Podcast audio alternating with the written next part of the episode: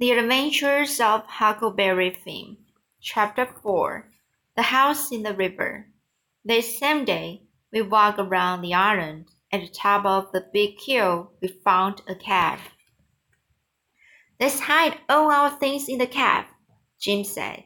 We can sleep there too. It was a good idea because that night it began to rain. It rained for ten days. The river got higher and higher, and the island almost disappeared. But we were dry in our cave and we still had plenty of food. Early one morning, we saw a big house coming down the river, so we got in a canoe and paddled out to it. We dug in the window. The house still had all its furniture. There was a bed, a table, and two old chairs. A lot of clothes were hanging on the wall. There was something lying on the floor too. It looked like a man. Jim said, Hello? But the man didn't move. We thought he was asleep. Jim went to look at him. He's not sleeping, Jim said. He's dead. Someone shot him in the back. You can come in, but don't look at the dead man. It will scare you. He put an old shirt over the man's face and went in. In the house, we found a lot of good things. When we left, we took knives, a bed sheet, some fishing line, and a clothes. When we got in the canoe, Jim lay down under the bed sheet. He had to hide because he didn't want to anyone to see him. Then I paddled back to the island. We got home safely. One night we killed part of the raft.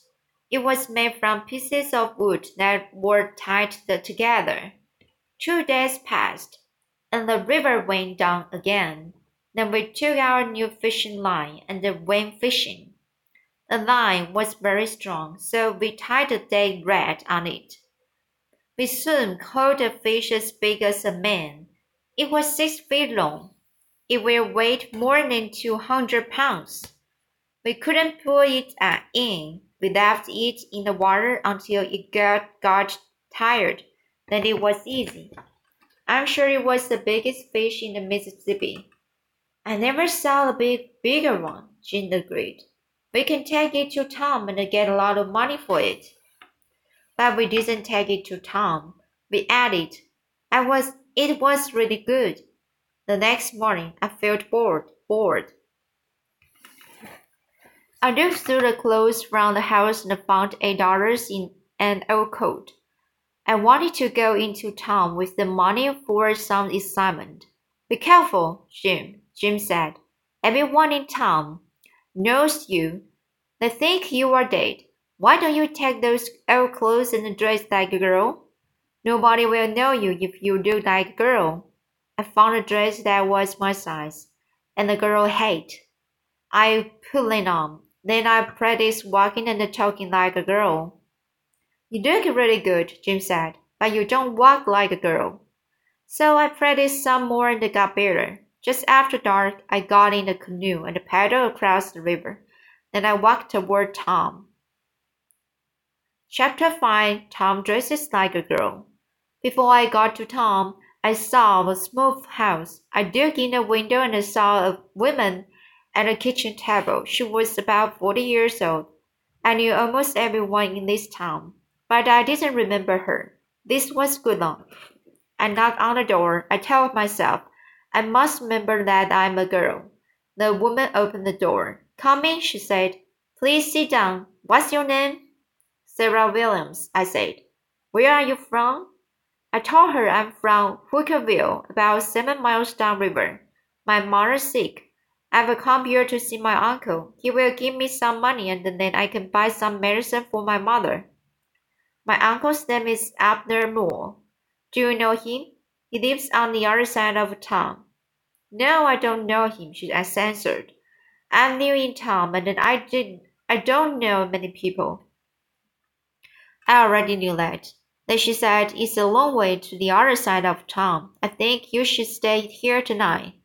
Why don't you take off your why don't you take off your hat? No, I can't stay. I said quickly. I will rest for a short time, but then I must go. You can't go alone, she said. My husband will be back soon. He can take you to your uncle's house. Then she started talking about her family and her husband. She talked about Tom Sawyer and me and the six thousand dollar. She told about Bob. He went to the judge. She said he wanted the six thousand dollars. Then she talked about Huck Finn's murder. So I said, Who killed him? We've heard this story down in the Hookerville, but we don't know who killed Huck Huck Finn. Some people said it was the widow Douglas staff, Jean, she said. He ran away the day that Huck was killed. There's a $300 reward if you find him. But many people think it was Huck's father. They say he wanted Huck's money. A lot of people want to kill him. There's a $200 reward if you find him. But nobody knows where he is now. That's very interesting, I said. So have people stopped looking for Steph? No, not at all. She said, they will find him soon. Then we will know what happened. Some people think the staff isn't far away. I think he's over on Jackson's Island. My husband's going there tonight with some other men. Suddenly, I was very nervous. Why don't they go in the daytime? I said. They can see better then. That's true, she said. But the staff can be better too. Oh, I said. I didn't think of that. She looked at me for a minute. Then she said, Are you sure you don't want to take off your hat? No, I'm comfortable with it on, I said. Then she said, What's your name again? And, uh, uh, Ma- Ma- Mary Williams, I said. But that didn't seem right, so I didn't look at her when I answered. Didn't you say it was Sarah? That's right, I said. Sarah Mary Williams. Sarah's my first name. Some people call me Sarah, some people call me Mary. I felt bad name, but I wanted to leave. The woman started talking again. She told me about the rats in her house. They came out to look for food, she said. When I see them, I throw things at them. She had some heavy pieces of metal on the table. She picked one up and threw it at, at a rat in a corner. It hit a wall two feet away from the rat. It hurts my arm when I throw things she said. Can you throw something at the next rat? A few minutes later, the same rat came back.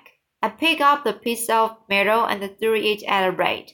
I threw it hard and fast, but rat moved too fast and I missed it.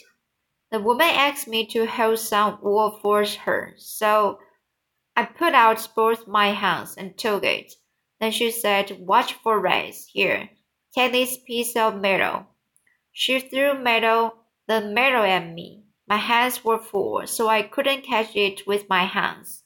I put my legs together and caught it in my dress. Then the woman looked straight at me and said, Now, what's your real name? Uh, excuse me? I said. What's your real name?